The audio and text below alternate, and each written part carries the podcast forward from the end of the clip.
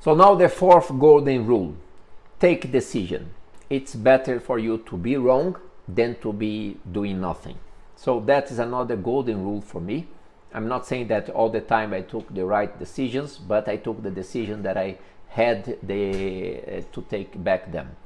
And sometimes uh, you, you can't please everybody with your decision, but if it's wrong, you can come back and correct it, and you learn with that. And if it's, uh, if it's right, you learn as well to implement it. So this is my fourth rule, golden rule. Take the decisions. I know that uh, several people prefer to stay in this, uh, uh, how do you call, in this, on the fence, over the fence, waiting for more. I prefer to take decisions based on my gut feeling. I don't need more, lots of information. And I even, when I participated in one global uh, forum about marketing, I remember a friend uh, that uh, had worked in another fast, uh, uh, fast moving consumer good company uh, that said that if you give too much, too many choice for consumers, it, it plays against the sales. You, you sell less. So he even mentioned that in terms of the food industry, flavors if you offer more than six, seven flavors to consumer, uh, makes the decision uh, more difficult, and normally the sales are not good. For me, that works similar to information.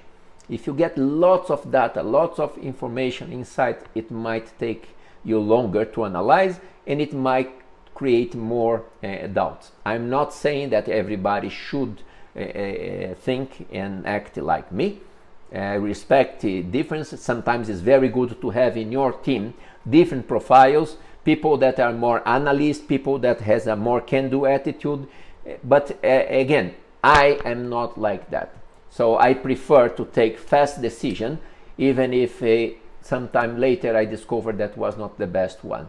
So as I mentioned, and I received the feedback, and I do a caveat here, these are my golden rules, not necessarily uh, it will serve to everybody. It's just to, to serve as a food for thought, maybe sharing what worked well for me and uh, to trigger others to think about it. Okay, I hope you are enjoying this uh, double clicks that I'm doing in each of the golden rules. Please comment down below, like if you are enjoying it, share uh, with your friends if you think that they will get some value out of it and comment. I'm listening to your feedbacks and I'm uh, working on them as uh, much as I can. Okay? Thank you. Stay tuned.